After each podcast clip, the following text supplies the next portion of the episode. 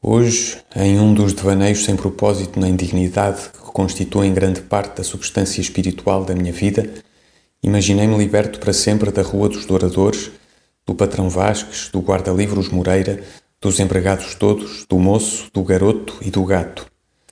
Sentia em sonho a minha libertação, como se mares do sul me houvessem oferecido ilhas maravilhosas por descobrir. Seria então um repouso, a arte conseguida, o cumprimento intelectual do meu ser. Mas de repente, e no próprio imaginar que fazia num café no feriado modesto do meio do dia, uma impressão de desagrado me assaltou o sonho. Senti que teria pena. Sim, digo como se o dissesse circunstanciadamente. Teria pena. O patrão Vasques, o guarda-livros Moreira, o caixa Borges, os bons rapazes todos, o garoto alegre que leva as cartas ao correio, o moço de todos os fretes, o gato meigo, tudo isso tornou parte da minha vida.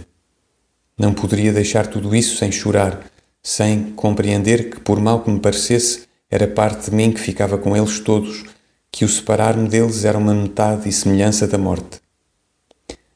Aliás, se amanhã me apartasse deles todos e despisse este trajo da Rua dos Douradores, a que outra coisa me chegaria, porque a outra me haveria de chegar, de que outro trajo me vestiria, porque de outro me haveria de vestir.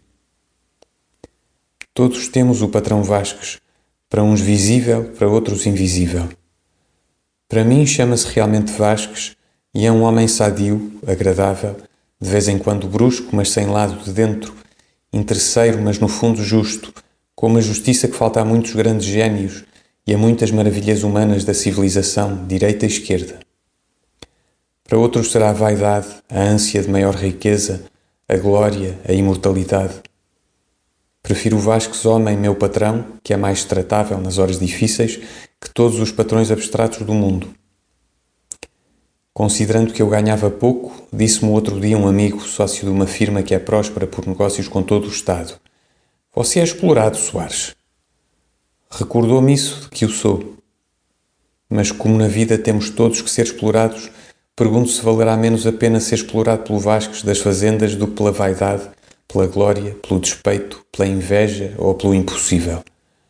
Há os que Deus mesmo explora e são profetas e santos na vacuidade do mundo.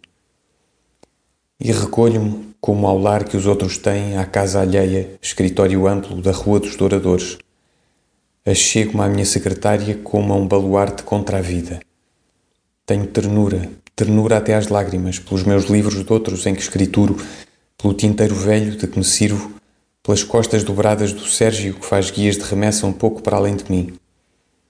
Tenho amor a isto, talvez porque não tenha mais nada que amar, ou talvez também porque nada vale o amor de uma alma, e se temos por sentimento que o dar, tanto vale dá-lo ao pequeno aspecto do meu tinteiro como à grande indiferença das estrelas.